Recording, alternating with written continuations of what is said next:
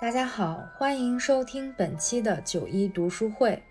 本期的主题是《哈利波特生日快乐》。《哈利波特》这个系列是陪伴我们长大的魔法故事，它向我们展示了一个奇特的魔法世界。雪白的猫头鹰，铁三角的友谊，各式各样的咒语，还有爱和勇气，都是陪伴我们成长的。在这期，我们也邀请了身边的哈迷朋友们，挑选了他们印象中深刻的片段，来跟大家分享我们童年中、我们记忆中的哈利波特故事。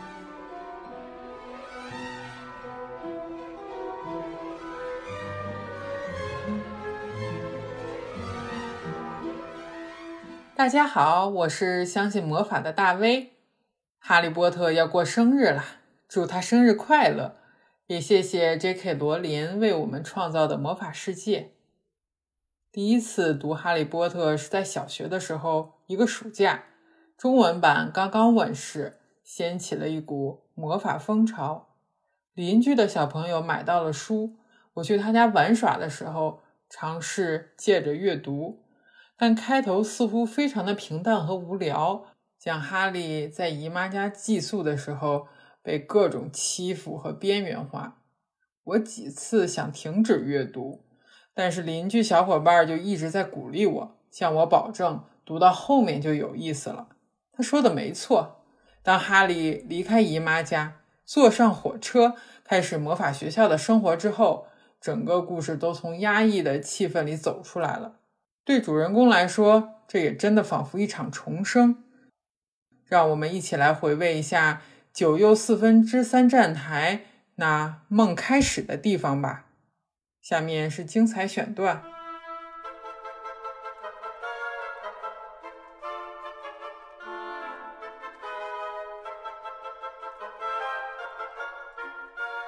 哈利从衣袋里掏出海格给他的火车票。我应该坐十一点钟从九又四分之三站台开出的火车。他读道。他姨父姨妈瞪大了眼睛。第几站台？九又四分之三站台。别胡说八道了。费农姨父说：“根本没有九又四分之三站台。我的火车票上就是这么写的。”胡说！费农姨父说：“他们好多人都疯了。”他们十点半钟来到国王十字车站。哈利正在琢磨费农姨父为什么一下子变得出奇的好。费农姨父突然面对站台停下来不走了，心怀鬼胎的咧嘴一笑：“好了，你到了，小子。第九站台，第十站台，你的站台应该在这两个站台之间吧？可是看起来好像还没来得及修建呢，是吧？”当然，他说的不错。正在这时，一群人从他背后经过，偶尔一两句话飘进他的耳朵里。当然，挤满了麻瓜们。哈利连忙转身，只见说话的是一个矮矮胖胖的女人，正在跟四个火红头发的男孩说话。他们每人都推着像哈利那样的皮箱，他们也有一只猫头鹰。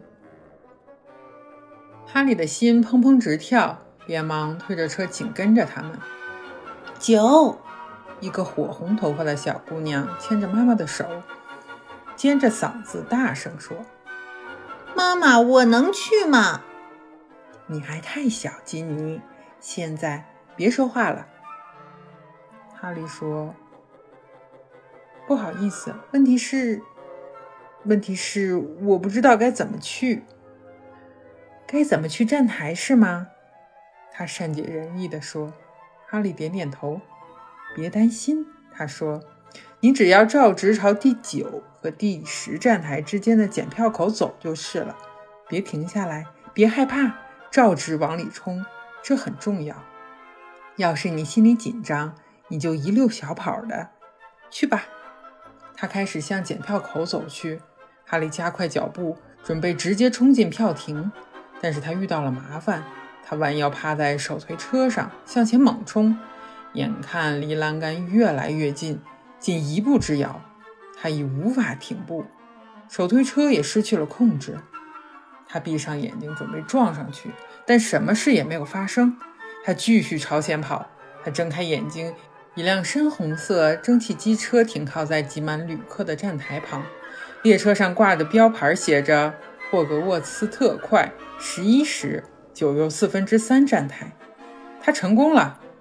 隔间的推门打开了，最小的那个火红色头发的孩子走了进来。这里有人吗？他指着哈利对面的座位问。别的地方都满了。哈利摇摇头。那孩子坐了下来。大约十二时左右，一个笑容可掬、面带酒窝的女人推开隔间门问：“亲爱的，要不要买车上的什么食物？”哈利早上一点东西也没吃，于是一下子跳了起来。罗恩的耳朵又涨红了，嘟囔说：“他带着三明治。”哈利来到过道里，在德斯里家时，他从来没有一分钱用来买糖吃。现在他口袋里装满了哗哗响的金币、银币，只要他拿得下，他要买一大堆火星棒。可惜车上没有，他只有比比多味豆、巧克力蛙、南瓜馅饼、波琴蛋糕、甘草魔棒，还有一些哈利从未见过的稀奇古怪的食品。哈利一样不落，每种都买了一些，付给那个女售货员十一个银西可和七枚青铜纳特。罗恩直勾勾地看着哈利把买来的食品抱进隔间，一下子都倒在空位子上。你饿了？饿坏了。哈利咬了一大口南瓜馅饼。来吧，来一个馅饼。哈利说，在这之前他没有分给过别人任何东西，其实也没有人跟他分享。现在跟罗恩坐在一起，大嚼自己买来的馅饼和蛋糕，边吃边聊。哈利感觉好极了。这些是什么？哈利拿起一包巧克力蛙，问罗恩：“他们不会是真青蛙吧？”他开始觉得现在什么也不会让罗恩吃惊了。不是，罗恩说：“你看里面的画片，我少一张阿格丽巴。”什么？哦，你当然不会知道，巧克力蛙里都附有画片，你知道可以收集起来。都是些有名气的男女巫师，我差不多攒五百张了，就是缺阿格丽巴和波托勒米。哈利打开巧克力蛙，取出画片，画片上是一张男人的脸，戴一副半月形眼镜，长着一个歪扭的长鼻子，银发和胡须披垂着。画片下面的名字是阿布斯·邓布利多。然后打开一袋比比多味豆。你吃这个要当心，罗恩警告哈利说：“他们所说的多味，你知道，意思是各种味道一应俱全，吃起来不仅有巧克力、薄荷糖、橘子酱等一般的味道，而且还会有菠菜干和肚的味道。”乔治说，有一次他还吃到过一粒儿干鼻屎味的豆子呢。罗恩捡起一粒绿色豆子，仔细看了一下，咬了一点。哎呀呀，明白了吧？牙豆，这包多味豆让他俩都好好的享受了一番。哈利吃到了吐司、椰子、烘豆、草莓、咖啡、青豆、沙丁鱼等各种口味，甚至还勇敢地舔了一下罗恩连碰都不敢碰的一粒奇怪的灰豆。原来那是胡椒口味。隔间门又开了，那个丢蟾蜍的男孩再次来到他俩面前。只是这回有一个小姑娘陪他同来，他已经换上了霍格沃茨的新长袍。你们有人看到一只蟾蜍吗？那位丢了一只蟾蜍，他说，语气显得自高自大，目中无人。他有一头浓密的棕色头发和一对大门牙。我叫赫敏·格兰杰。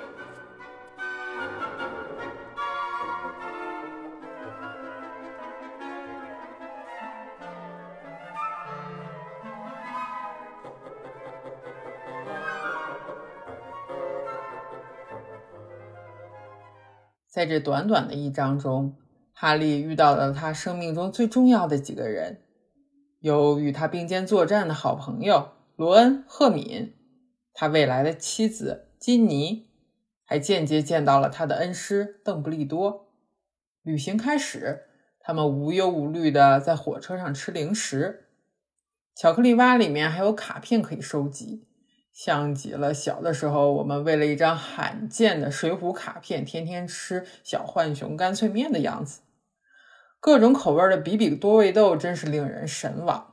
作为一个哈迷，我有幸买到了一盒哈利波特的周边产品 ——Jelly Belly 的多味豆，里面有一些常见的味道，比如说香蕉啊、西瓜呀、香肠啊，但更多的是比较新奇的口味儿，比如说青草味儿、泥土味儿、肥皂味儿、蚯蚓味儿、臭鸡蛋味儿、鼻屎味儿、耳屎味儿，甚至还有呕吐味儿的。名称听起来是非常的重口味啊。真吃起来，我觉得味道其实还好。哈利波特系列真的是陪伴我长大的好朋友，哪怕生活辛苦、学业紧张，打开书本的那一瞬间，就仿佛进入了魔法世界，一切问题都有办法解决，正义总会战胜邪恶。魔法世界里的故事似乎只有孩子们能懂，所以小时候我跟表弟看完电影之后，就常常用蛇老腔沟通。就比如说，你快跑，别让大人看到了，收到。其实说的就是你快跑，别让大人看到了，收到。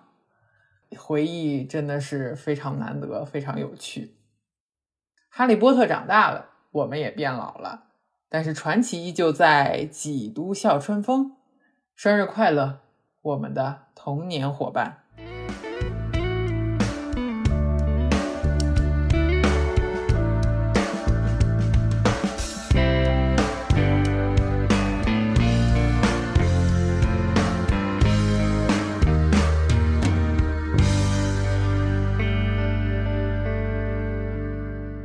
大家好，我是豆柠茶。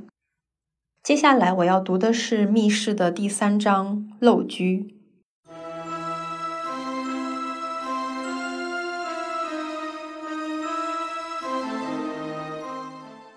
罗恩，哈利轻声叫道，蹑手蹑脚地走到窗前，把窗户推上去，这样他们好隔着铁栅栏说话。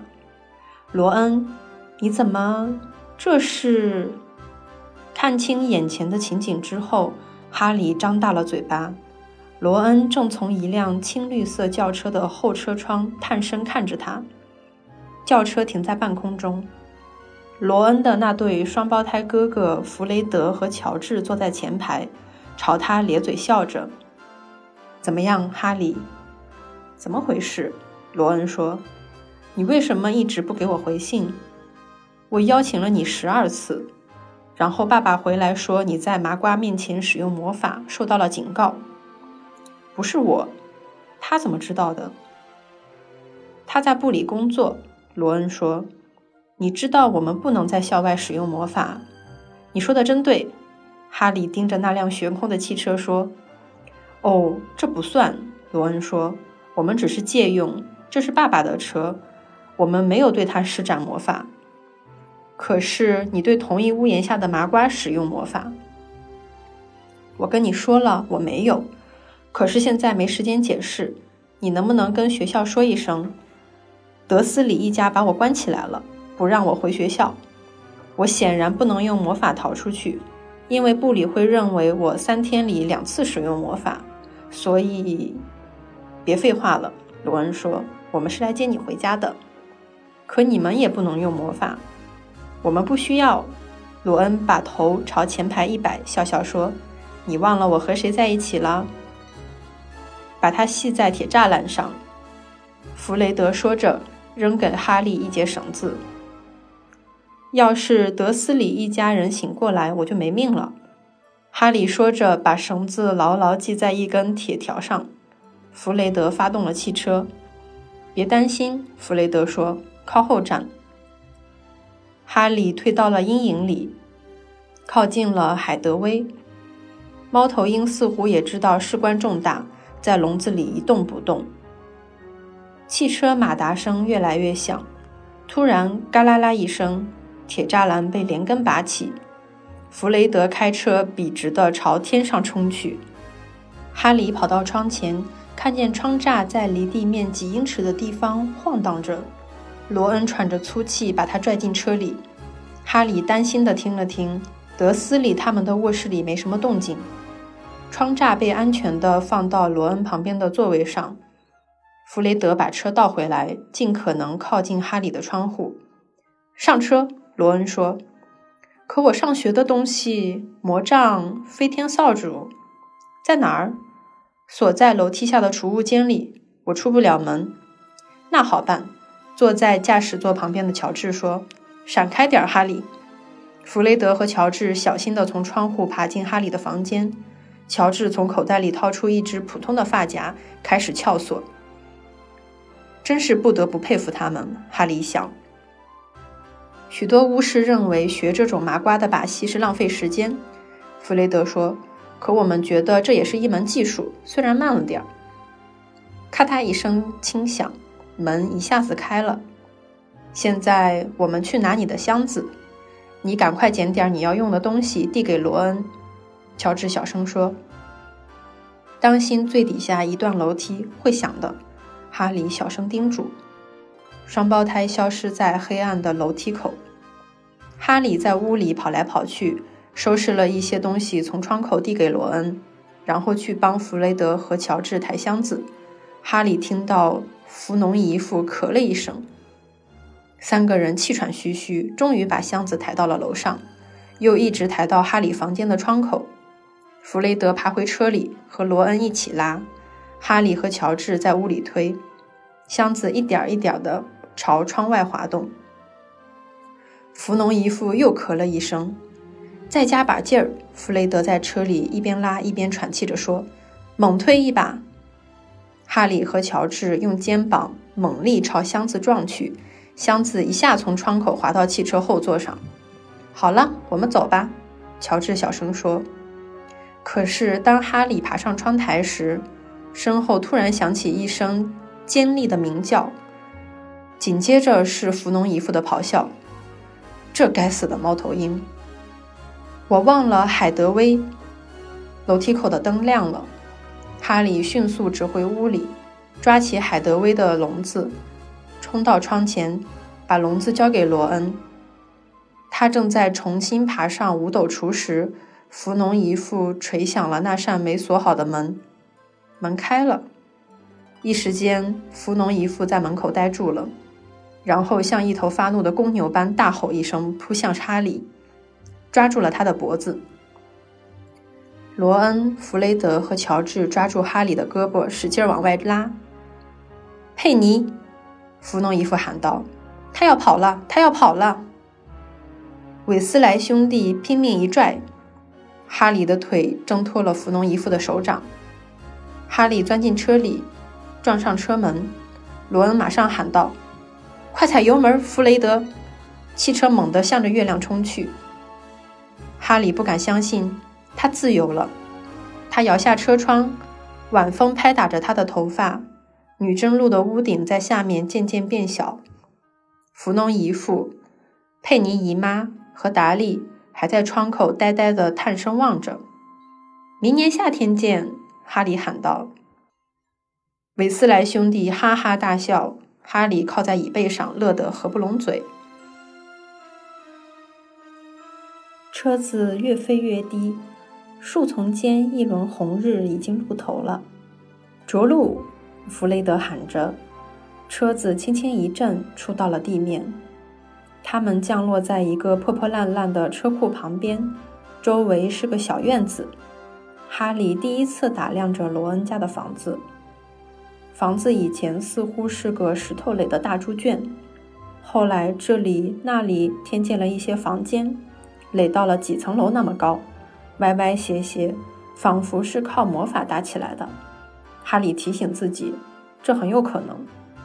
红房顶上有四五根烟囱，屋前斜插着一个牌子，写着“陋居”。大门旁扔着一些高帮皮靴，还有一口锈迹斑斑的干锅。几只褐色的肥鸡在院子里啄食。不怎么样吧？罗恩说。太棒了，哈利快乐地说。他想起了女真路。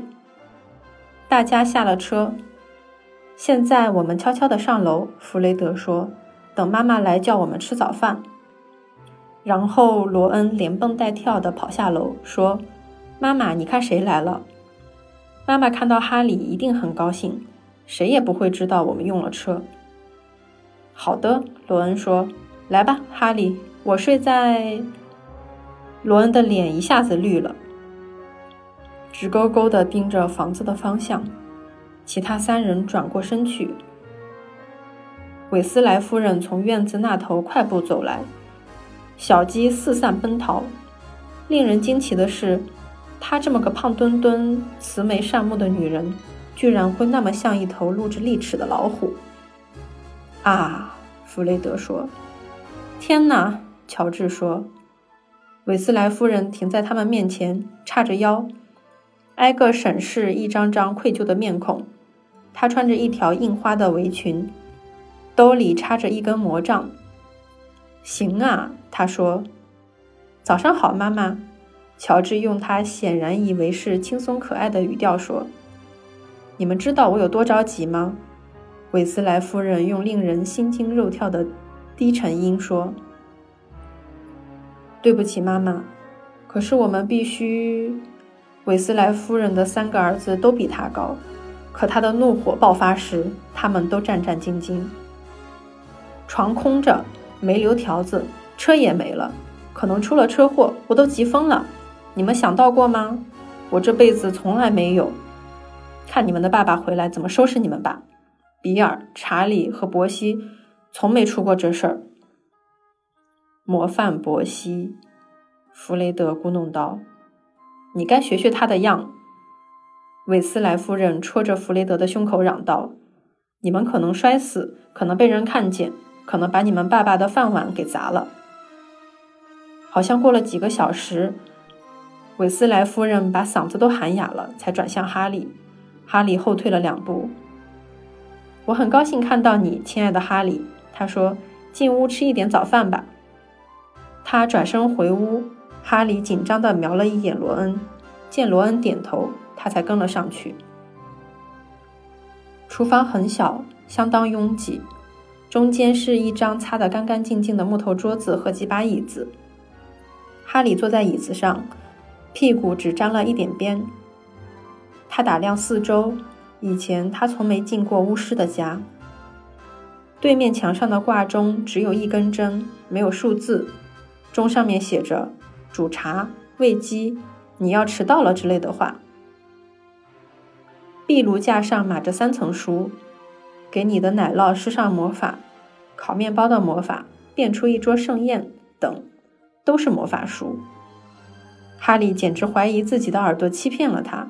他听见水池旁边的旧收音机里说：“接下来是魔法时间，由著名的女巫歌唱家塞蒂娜·沃贝克表演。”韦斯莱夫人在叮叮当啷地做早饭，她漫不经心地把香肠扔进煎锅，不时气呼呼地瞪儿子们一眼，嘴里还咕哝着一些话。不知道你们是怎么想的，真是不敢相信。我不怪你，亲爱的。他把八九根香肠倒进哈里的盘里，安慰他说：“亚瑟和我也为你担心。昨天晚上我们还说。”要是到周五你再不给罗恩回信，我们就亲自去接你。可是，他又往哈里盘子里加了三个荷包蛋。开着一辆非法的汽车飞过半个国家，谁都可能看见你们。他用魔杖朝水池里的碗碟随意一点，那些碗碟就自己清洗起来，叮叮当当的声音像是一种背景音乐。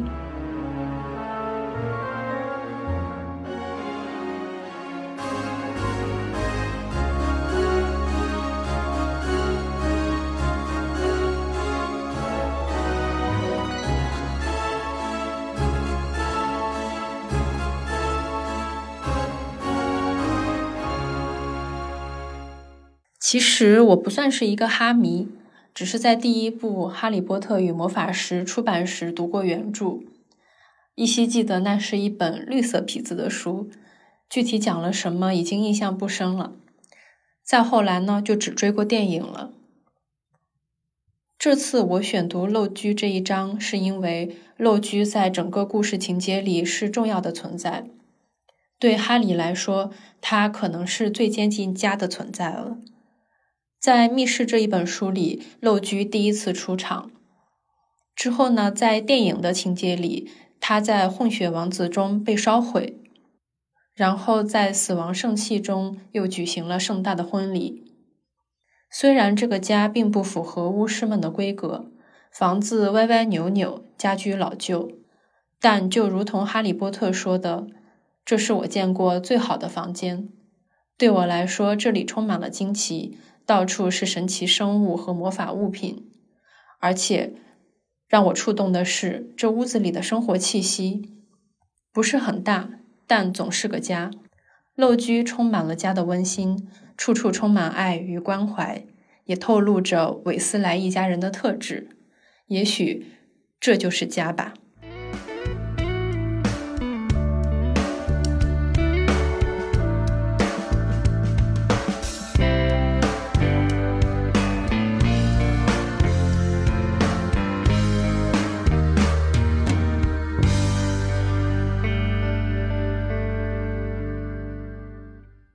好，我是秋，好久不见。这次的主题是祝哈利波特生日快乐。他的生日是七月三十一日，七月份的尾巴，他是狮子座。想一想，哈利还真的挺像狮子座的，勇敢、讲义气、爱憎分明。这次我选读的内容来自《阿斯卡班的囚徒》第二十章：摄魂怪的吻。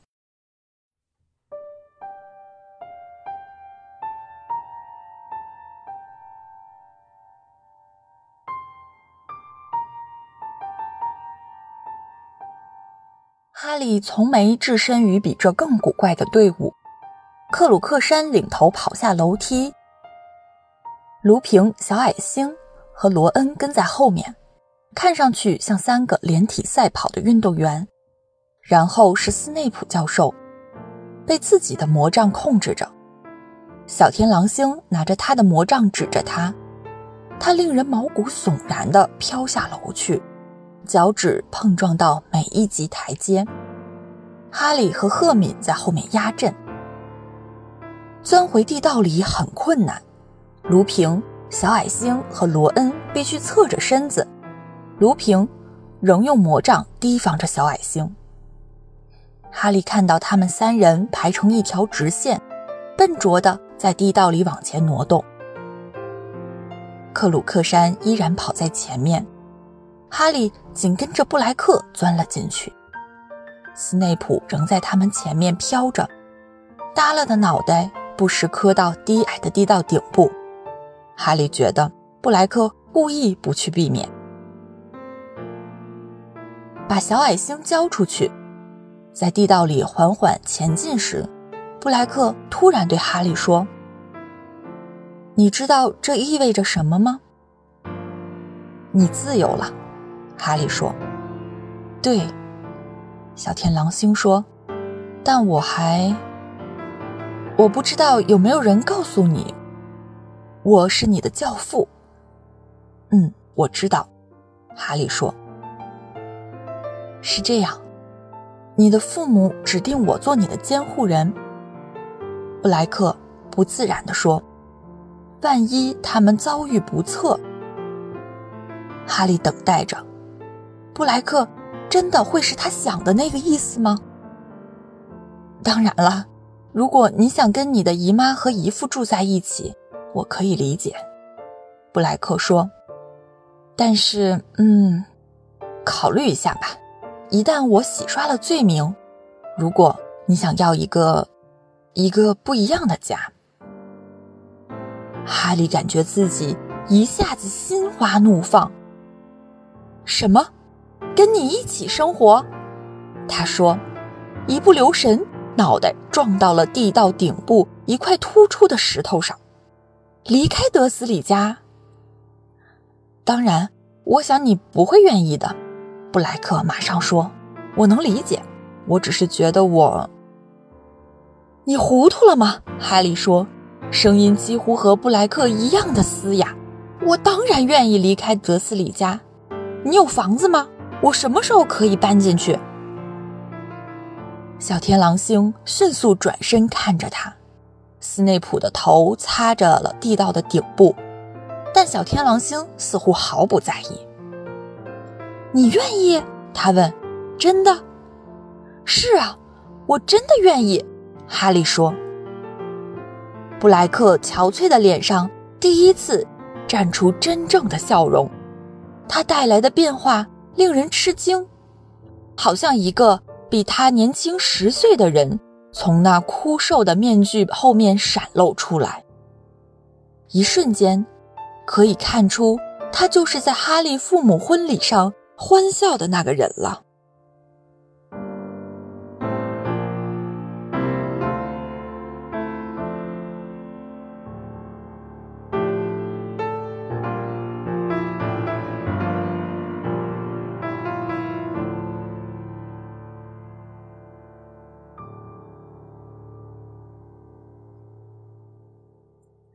斯卡班的囚徒一直都是《哈利波特》系列里我最爱的一本，而这一章里有让我每次读都热泪盈眶的情节，就是小天狼星询问哈利要不要跟他一起生活这一段。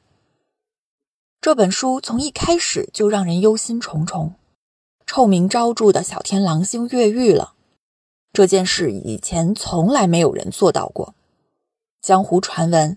他的目标是来找哈利，大家怕哈利害怕，都不敢告诉他。但他还是不小心听到了，而且知道了这个害死他父母的人，竟然还是自己的教父。这个人简直是丧心病狂、狼心狗肺。这样的信息和恐怖的氛围，在前面的章节中持续铺垫，直到书的最后，一切反转。小天狼星竟是含冤入狱十几载，每天由摄魂怪守着，但他没有疯，他甚至成功越狱了，因为他知道自己是清白的。他要抓住真凶，狡猾无耻的小矮星彼得。他终于做到了，而哈利也终于知道了事情的真相，一切要接近尾声了。他问哈利：“等他沉冤昭雪了。”愿不愿意跟他一起生活？他以为哈利大概率是不愿意的。而哈利从小生活在嫌弃、霸凌、排斥魔法的环境中，发现自己有一个教父，他经历了常人无法想象的事，是一个超厉害的人。他当然愿意了。这就像看到两个互相喜欢的人终于表白了，不禁要拍手叫好。不禁要热泪盈眶。然而，我们都知道，事情又发生转折了。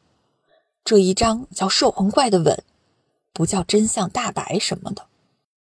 月圆夜，卢平没有吃药，变身了。小天狼星也变身去帮忙，而小矮星彼得趁机逃跑。摄魂怪来了。哈利在召唤守护神的时候，一直想着。我要和小天狼星一起生活了，这是他生活中罕见的让人充满期待的事。最终，期待的事并没有发生，但毕竟他拥有了一个跟他生活在同一个世界的、非常关心他的教父。小的时候看书，完全沉浸在情节之中，跟人物一起感受跌宕起伏。现在稍微能跳出来一点，感叹作者罗琳真的是太厉害了。故事层层铺垫，所有的事都是意料之外，又是情理之中，逻辑自洽，真的很精彩。有时候在一些公众号中会看到吐槽现在电视剧、电影编剧的内容，说这些东西写的都是什么鬼，情节尴尬到让人想用脚趾抠地。其实，甚至包括现在的一些大 IP 原作，都给我这样的感觉。而罗琳真的是当之无愧的当代最伟大的作家，我认为没有之一。我不禁在想，为什么《哈利波特》不改编电视剧呢？书都写好了，不会像《权力的游戏》那样烂尾。而且本身电影的时长其实不够完整展示一本书的情节的。如果拍电视剧，我一定会去看。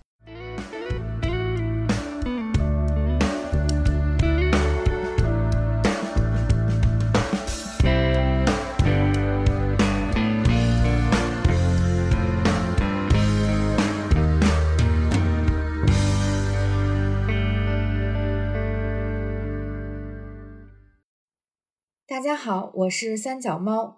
众所周知，我是一个二十多年的老哈迷了。那这一期呢，我想跟大家分享的片段来自于《哈利波特》的第六部《哈利波特与混血王子》。混血王子可以说是死亡圣器的前传了。在这部书中，用了大量的篇幅描写了邓布利多带着哈利。通过冥想盆穿越到记忆中的过去，观看伏地魔成长的故事，也发现了七样魂器。我想朗读的片段来自于第四章和第二十六章。哈利很喜欢跟着邓布利多去冒险。我想读的这两个片段也展示了他们亦师亦友的关系。最后，邓布利多在这本书中死去，对哈利的打击也是非常大的，也给这个故事蒙上了。更深一层的黑暗色彩。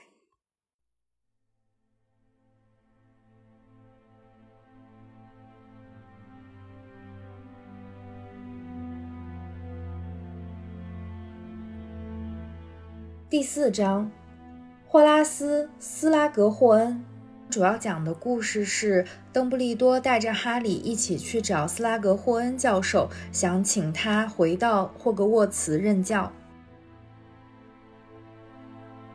在过去的日子里，哈利只要醒着，就无时无刻不在热切地盼望着邓布利多真的会来接他。可是，当两人一同出发，走在女贞路上时，他却觉得非常别扭。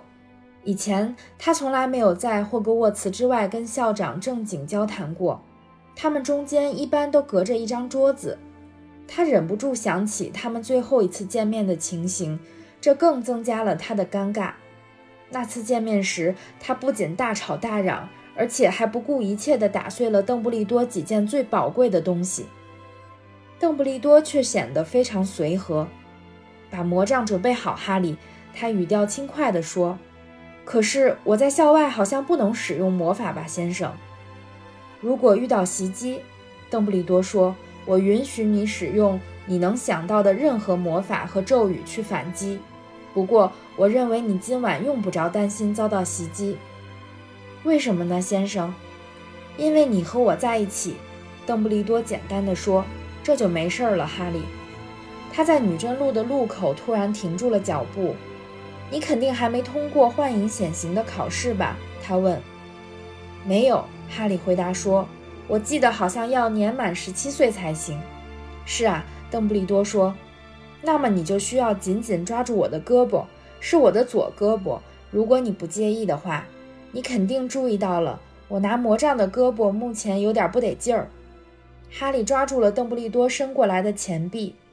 很好，邓布利多说：“好了，我们出发。”哈利觉得邓布利多的胳膊好像要从他手里挣脱，便赶紧抓得更牢了。随即，他发现周围变得一片漆黑，他受到来自各个方向的强烈挤压，一点儿也透不过气来。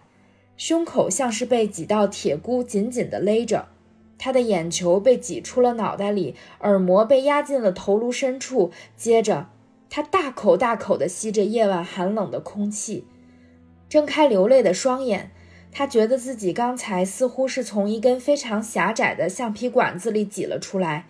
几秒钟后，他才缓过神来，发现女贞路已经消失。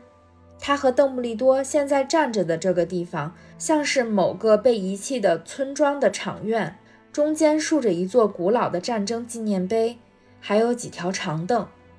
哈利的理解跟上了他的感觉，意识到他刚才经历了生平第一次幻影显形。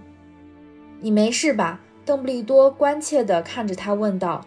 这种感觉需要慢慢适应。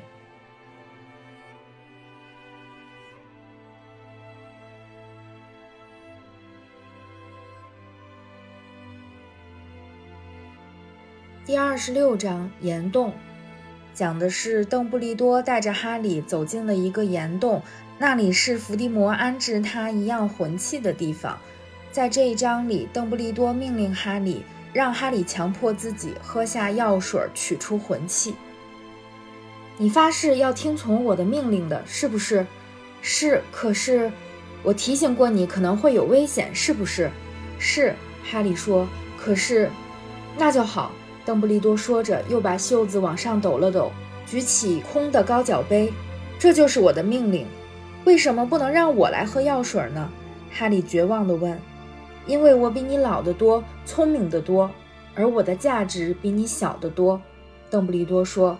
我最后再问你一遍，哈利，你能不能向我发誓，你会尽全部的力量让我继续喝下去？难道不可以？你能不能发誓？可是。发誓，哈利。好，我，好吧。可是，不等哈利再提出反抗，邓布利多就把水晶杯子放进了液体。那一瞬间，哈利真希望邓布利多不能用酒杯接触到药水。然而，水晶杯一下子就沉了下去，杯子满了。邓布利多把它举到嘴边：“祝你健康，哈利。”他一饮而尽。哈利惊恐地注视着。两只手紧紧地攥着食盆的边缘，攥得指尖都发麻了。教授，他看到邓布利多放下了空杯子，便担忧地问：“你感觉怎么样？”邓布利多摇了摇头，他的眼睛是闭着的。哈利不知道他是不是很痛苦。邓布利多闭着眼睛，再一次把杯子伸进了食盆，舀起满满的一杯，又喝了下去。邓布利多默默地喝了三杯，喝到第四杯时，他踉踉跄跄地往前扑倒在食盆上，他的眼睛仍然闭着，呼吸很沉重。邓布利多教授，哈利说，他的嗓子眼发紧：“你能听见我说话吗？”邓布利多没有回答，他的脸在抽搐，似乎他正在沉睡，正在做一个可怕的噩梦。他攥着杯子的手松弛下来。药水眼看就要洒了，哈利上前一步抓住水晶杯，把它端得稳稳的。教授，你能听见我说话吗？他又大声地问了一遍，声音在山洞里回荡。邓布利多喘着粗气说话了，哈利简直听不出那是他的声音，因为他从没见过邓布利多这样害怕。我不想，别逼我。哈利望着他如此熟悉的这张苍白的面孔。望着那个鹰钩鼻子和那副半月形眼镜，不知道自己该怎么办。不喜欢，想停止。邓布利多呻吟着说：“你不能停止，教授。”哈利说：“你必须不停地喝下去，记得吗？你告诉过我，你必须不停地喝下去。”来，哈利把杯子硬塞到邓布利多的嘴边，往里灌着。邓布利多把杯子里剩下的药水喝了下去。哈利真讨厌自己，从心底里反感自己的所作所为。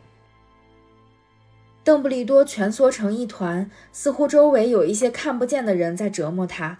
他的手胡乱挥动着，差点把哈利颤抖的手里的那只重新舀满的杯子打翻，嘴里呻吟道：“别伤害他们，别伤害他们！求求你，求求你，都是我的错，冲我来吧！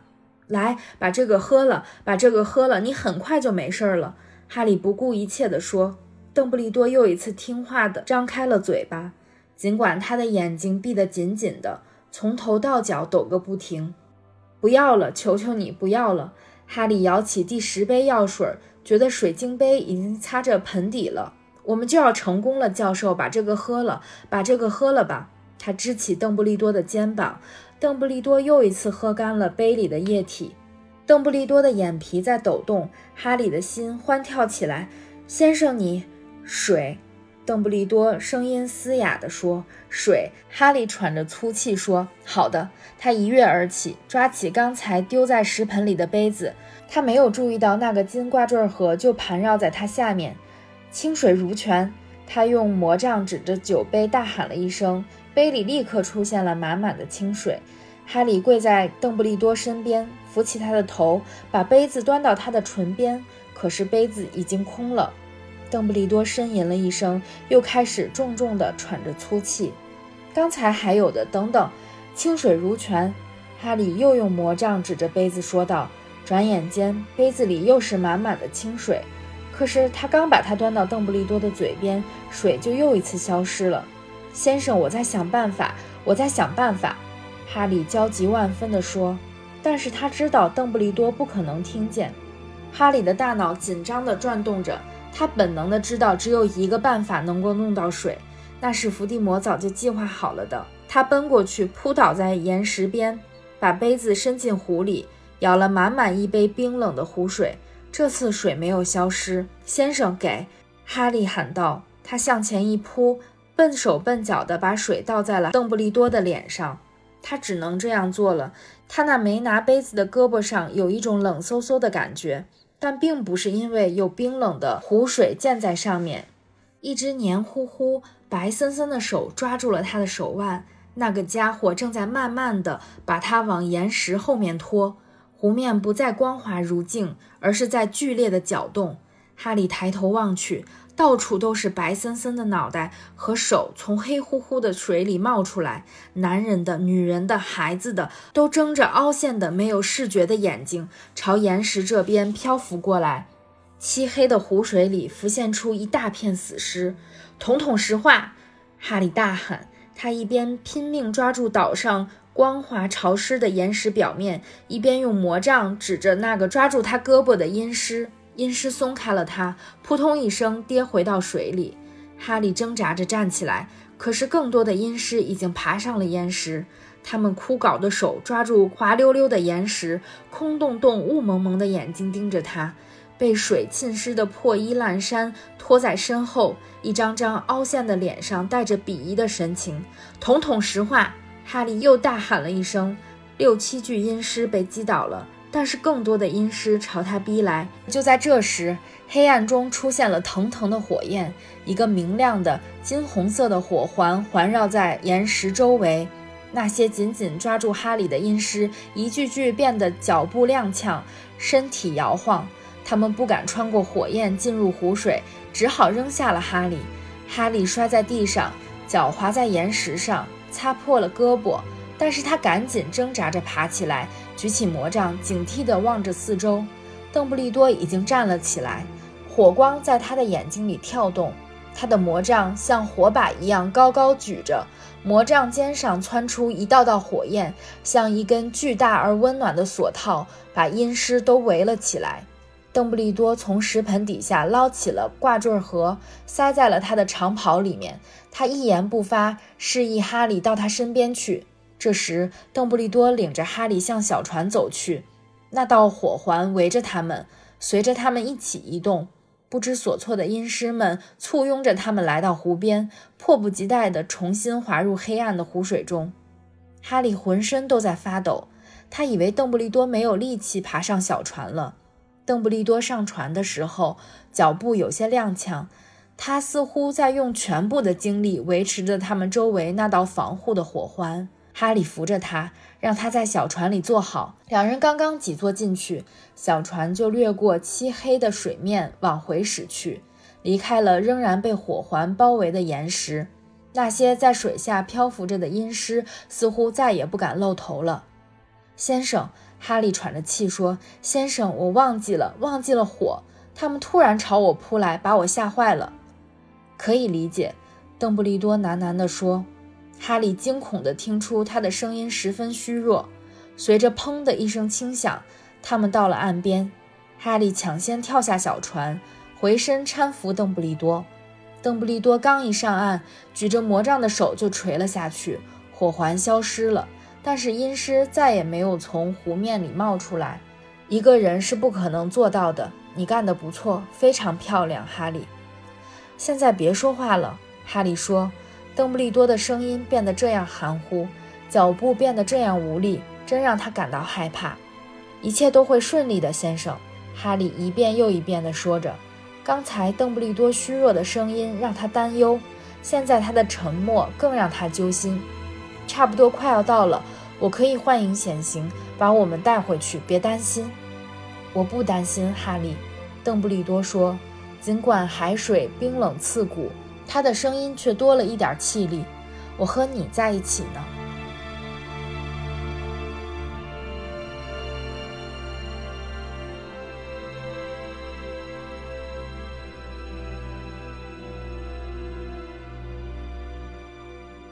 这就是我特别喜欢哈利波特与混血王子的地方。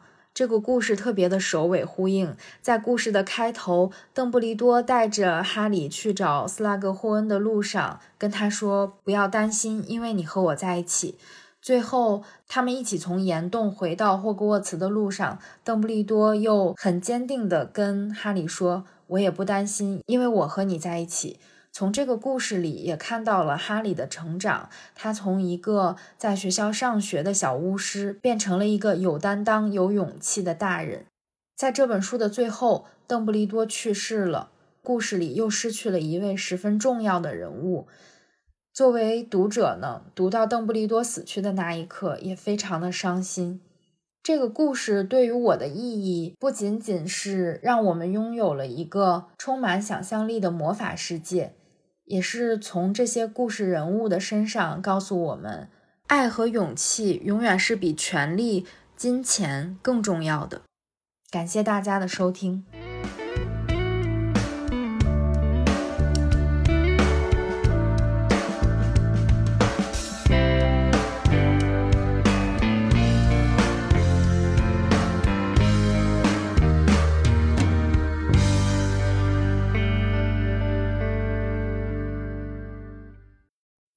亲爱的听众朋友们，大家好，我是小猫卡，九一读书会我又来了。这一期的主题是《哈利波特》。作为一位资深哈迷，提到这个话题，似乎总有讲不完的话，读不厌的文字，还有数不尽的回忆。从初一第一次接触到《哈利波特》系列书籍开始，一直到现在，每每回想起来。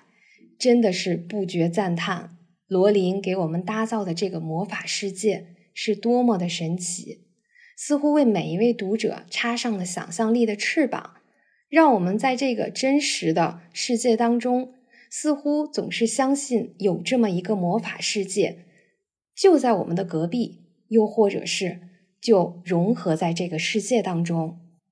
虽然带我走入这个魔法世界的是《哈利波特与阿兹卡班的囚徒》，但是这一次我想要跟大家分享的片段取自《哈利波特》系列最后一本《哈利波特与死亡圣器》，因为结束就是新的开始。这个故事就是取自《诗翁比斗故事集》当中的三兄弟的传说。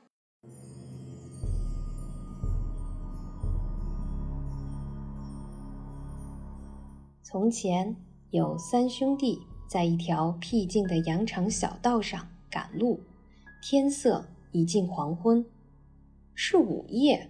妈妈一直对我们这样说。罗恩说道。他伸了个懒腰，双手抱在脑后听着。赫敏气恼地瞪了他一眼。对不起，我想如果是午夜会更让人害怕。罗恩说。是啊。我们的生活里的确需要一点恐惧，哈利忍不住脱口而出。谢诺菲留斯似乎没太注意，而是一直盯着窗外的天空。继续讲吧，赫敏。他们走着走着，来到了一条河边，水太深了，无法趟过，游过去也太危险。然而三兄弟精通魔法，一挥魔杖。危险莫测的水上就出现了一座桥，他们走到桥中央时，一个戴兜帽的身影挡住了他们的去路。死神对他们说话：“对不起。”哈利插嘴道：“怎么是死神对他们说话？这是个传说。”哈利：“哦，对不起。”继续。死神对他们说话了。死神很生气。他失去了三个新的祭品，因为旅行者通常都会淹死在这条河里。但是死神很狡猾，他假装祝贺兄弟三人的魔法，说他们凭着聪明躲过了死神，每人可以获得一样奖励。老大是一位好战的男子汉，他要的是一根世间最强大的魔杖，一根在决斗中。永远能帮主人获胜的魔杖，一根征服了死神的巫师值得拥有的魔杖。死神就走到岸边一棵接骨木前，用弦垂的树枝做了一根魔杖，送给了老大。老二是一位傲慢的男子汉，他决定继续羞辱死神。他想要的是能够让死人复活的能力。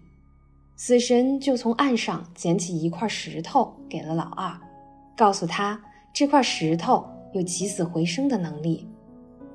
然后死神问最年轻的老三要什么，老三是最谦虚也是最聪明的一个，而且他不相信死神，因此他提出要一件东西，可以让他离开那里而不被死神跟随。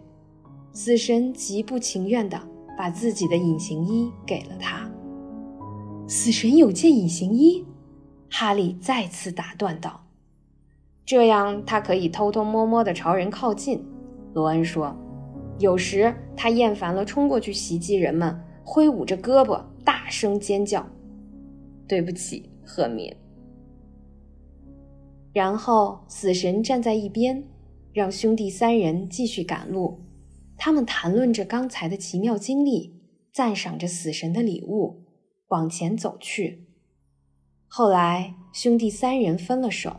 朝着各自的目的地前进。老大走了一个多星期，来到一个遥远的小山村，找到了一位曾经和他有过争吵的巫师。自然，他用那根接骨木做成的老魔杖做武器，无疑获取了决斗的胜利。对手倒地而亡后，他继续前行，走进了一个小酒馆。大声夸耀自己从死神手上得来的强大魔杖如何战无不胜。就在那个晚上，老大喝得酩酊大醉后，另一个巫师蹑手蹑脚地来到他床边，偷走了魔杖，并且割断了他的喉咙。就这样，死神取走了老大的命。与此同时，老二回到了他独自居住的家里，拿出可以起死回生的石头，在手里转了三次。让他惊喜交加的是，他想娶但不幸早逝的女孩立刻出现在他面前。可是他悲伤而冷漠，他们之间似乎隔着一层沙漠。他尽管返回了人间，却并不真正属于这里。他很痛苦，最终，老二被没有希望的渴望折磨疯了，为了能真正和他在一起而自杀身亡。就这样，死神取走了老二的命。但是，死神找了老三好多年，始终没能找到他。老三一直活到很老以后，才最终脱下隐形衣，交给了他的儿子。然后像老朋友见面一样迎接死神，并以平等的身份，高兴地同死神一道离开了人间。赫敏合上了书，过了一会儿，谢诺菲留斯似乎才反应过来，他已经读完了。他把目光从窗外收回，说道：“就是这样。”对不起，赫敏有点困惑地问。那些就是死亡圣器，谢诺菲留斯说。他从肘边堆满东西的桌上捡起一根羽毛笔，又从书堆中抽出一张破羊皮纸。老魔杖，他在羊皮纸上画了一条竖线。复活时，他在竖线上面添了个圆圈。隐形一，他在竖线和圆圈外面画了个三角形。就成了令赫敏如此好奇的那个符号，合在一起就是死亡圣器。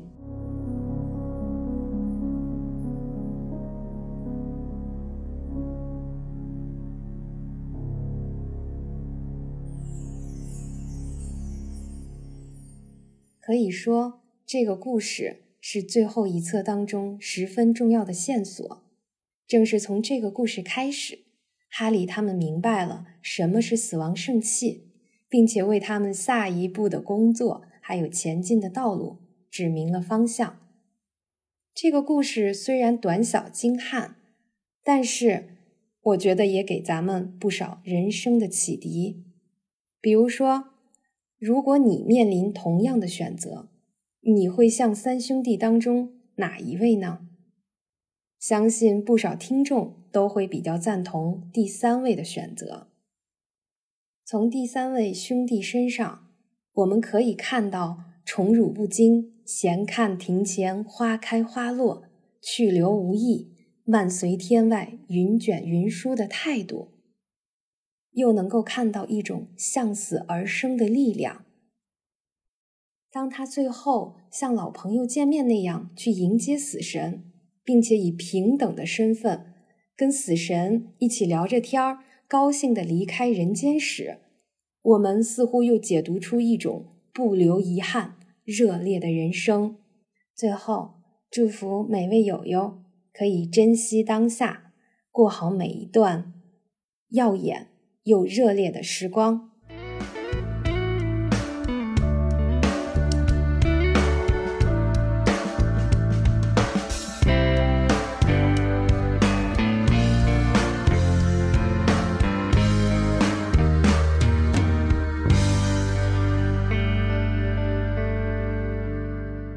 大家好，我是九一，让我们先祝哈利波特生日快乐。除了巫师和麻瓜，哈利波特里还有另外一类生物，那就是家养小精灵。他们生下来就要对主人言听计从，不能违抗，本质上就是主人家的奴仆，完全不被尊重。除非哪天主人递给他一件衣服，才能解放他，让他们获得自由。多比就是这样一只家养小精灵，它第一次出现是在《哈利波特》第二部里。作为马尔福家的家养小精灵，它听说自己的主人要杀死哈利，可是多比又很崇拜哈利，就悄悄来到了哈利家拯救他。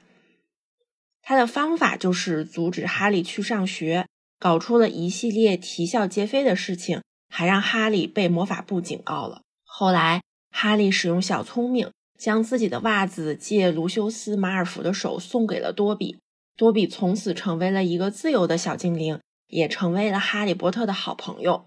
在第七部中，哈利三人组被困在马尔福庄园，无法脱身。这时候，多比令人惊喜的出现了。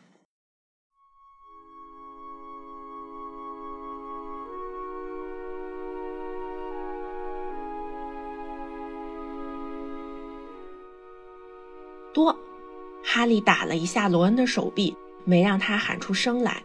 罗恩似乎也为自己的错误而害怕。天花板顶上有脚步声走过，多比网球般的大眼睛瞪得圆圆的，从脚到耳朵尖都在颤抖。他回到了旧主人的家里，显然吓呆了。哈利波特，他吱吱发出十分微弱的颤声：“多比救你来了，可是你怎么？”一声恐怖的尖叫淹没了哈利的声音。赫敏又在遭受酷刑，他赶快捡最要紧的说：“你可以幻影移形离开这个地牢吗？”他问。多比点点头，耳朵拍打了几下。“你可以带人出去吗？”多比再次点点头。“好的，多比，我要你带上卢娜、迪安和奥里凡德先生，把他们带到带到比尔和芙蓉家。”罗恩说。丁沃斯郊区的贝壳小屋，小精灵第三次点点头，然后再回来。哈利说：“你能做到吗，多比？”“当然，哈利波特。”小精灵低语道。他匆匆赶到几乎人事不省的奥利凡德先生面前，抓住了魔杖制作人的手，然后把另一只手伸给了卢娜和迪安。两人都没有动。哈利，我们想帮助你。”卢娜轻声说。我们不能把你留在这儿，迪安说：“快走，你们两个，我们在比尔和芙蓉的家里见。”当哈利说话的时候，他的伤疤前所未有的灼痛起来。有那么几秒钟，他低头看到的不是奥利凡德，而是另一个人，同样苍老，同样消瘦，但却在轻蔑地笑着。现在，贝拉特里克斯柔声说道。德拉科捡回了魔杖，匆匆回到他跟前。西西，我想我们应该把这些小英雄重新绑起来，让雷格伯克照顾泥巴种小姐。雷格伯克，你今晚功劳这么大，我相信黑魔王不会舍不得给你这个女孩的。在他说最后一个词时，他的头顶上传来一阵奇异的摩擦声，所有的人都抬起头，看到水晶枝形吊灯在颤抖。随着一阵吱吱声和不祥的叮叮当当声，吊灯开始往下坠落。贝拉特里克斯就在他的正下方。他扔下赫敏，尖叫着扑向一边。枝形吊灯坠落在地，水晶和链子噼里啪啦，正砸在赫敏和依然握着格兰芬多宝剑的妖精身上。闪闪发光的水晶碎片四处飞溅。德拉克弯下腰，双手捂着血淋淋的脸。罗恩跑过去。从一片狼藉中把赫敏拉了出来，哈利也抓住机会飞身越过扶手椅，夺过德拉克手中的三根魔棒，全部指向格雷伯克，大声喊：“昏昏倒地！”狼人被三重咒语抛起，飞向天花板，然后重重地砸在地板上。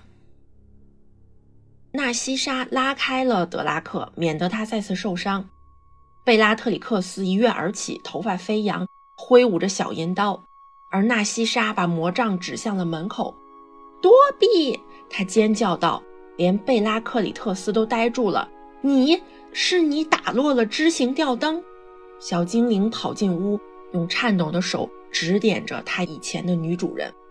你不可以伤害哈利波特！他尖叫道。杀了他，西西！贝拉特里克斯厉声喊道。然而又是啪的一声爆响，纳西莎的魔杖也飞到空中。落在客厅的另一边。你这个肮脏的小猢狲！贝拉特里克斯叫骂道：“你竟敢夺走女巫的魔杖！你竟敢违抗主人！”多比没有主人，小精灵尖声说道：“多比是一个自由的小精灵，多比是来营救哈利波特和他的朋友的。”哈利的伤疤痛得他眼前发黑，他隐约的知道。伏地魔再有片刻或几秒钟就会出现了。罗恩，接着，快走！哈利喊道，扔给罗恩一根魔杖，然后弯腰用力把拉环从枝形吊灯底部拉出来。那妖精呻吟着，仍然紧握着宝剑。哈利把妖精扛到肩上，抓住多比的手，原地旋转着，幻影移形。在进入黑暗前，他最后看了一眼客厅，纳西莎和德拉克凝固的苍白身影。罗恩头发的红色，一道模糊的银光掠过，是贝拉特里克斯的小刀向他正在消失的地方。比尔和芙蓉的家，贝壳小屋，比尔和芙蓉的家。他消失进未知的空间，所能做的就是一遍遍重复目的地的名字，希望这样能确保把他带到那里。前额剧烈的刺痛着，妖精的体重压在他身上。格兰芬多宝剑的剑刃撞着他的后背，多比的手在他手里抽动了一下。他猜想，小精灵是不是想要掌控，把他们拉到正确的方向？哈利试着捏了一下他的手，表示同意。而后，他们落到了坚实的地面上，空气的味道咸咸的。哈利双膝着地，松开了多比的手，轻轻把拉环放到地上。妖精动了动，哈利问：“你还好吗？”但拉环只是呜咽了一声。哈利朝黑暗中眯眼张望，广袤的星空下，不远处似有一处小屋。他觉得看到那边好像有动静。多比，这是贝壳小屋吗？他轻声问，紧握着从马尔福家抢来的两根魔杖，随时准备战斗。我们走对了吗？多比。他回过头，小精灵站在几步之外。多比，小精灵微微晃了一下。星星映在他闪耀的大眼睛里，他和哈利同时低头看到了银色的刀柄插在小精灵起伏的胸口。多比，不，救命！哈利朝着小屋狂喊，朝着那边走动的人们狂喊：“救命啊！”他也不知道，也不关心他们是巫师还是麻瓜，是敌还是友。他唯一关心的是一片深色正在多比胸前印开。小精灵细细的手臂伸向哈利，眼中露出一丝恳求。哈利抱住他，把他侧身放在清凉的草地上。多比，不，不要死，不要死！小精灵的眼睛找到了他，嘴唇颤抖着，努力想说话。哈利波特。然后小精灵微微站立了一下，变得无比的安静。他的眼睛像两个大大的玻璃球，映着他再也看不到的闪烁星光。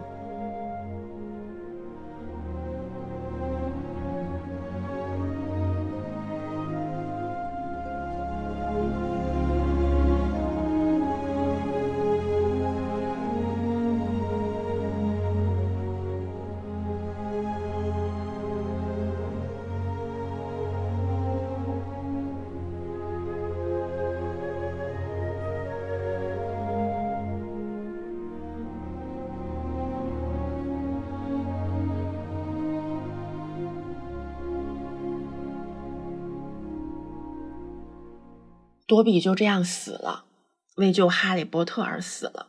他作为家养小精灵，在巫师的世界里属于比较弱势的群体，生下来就是被奴役的命运。多比被解放获得自由后，一直在努力的生活，努力和哈利并肩作战。最后那句“多比是一个自由的小精灵”，多比是来营救哈利波特和他的朋友的，真的太戳人泪点了。多比本身并没有那么强大。也要努力的照顾哈利，这样的心意，谁不想把他捧在心尖上呢？从一开始的可爱，到最后对朋友全心全意的守护，让人不得不爱。在之前《哈利波特》的节目里，我和三脚猫就聊过最喜欢是哪一本，我说是《哈利波特七》。比起故事情节，我更怀念的是第一次读它时，在晚自习偷偷读书的那种感觉。我在高三的晚自习用文曲星读到多比死亡的时候，还默默掉了眼泪。谢谢罗琳阿姨构建了《哈利波特》这样一个仿佛平行世界的魔法世界，陪伴我们长大，带给了我高三晚自习偷偷摸摸的快乐。长大后令人心烦的工作日，看一会儿《哈利波特》也能帮助我短暂逃离这个现实世界。能有这样的故事从小到大陪伴。是件很幸福的事，希望这样的幸福也能在更多的人之间传递。最后，让我再一次祝哈利生日快乐。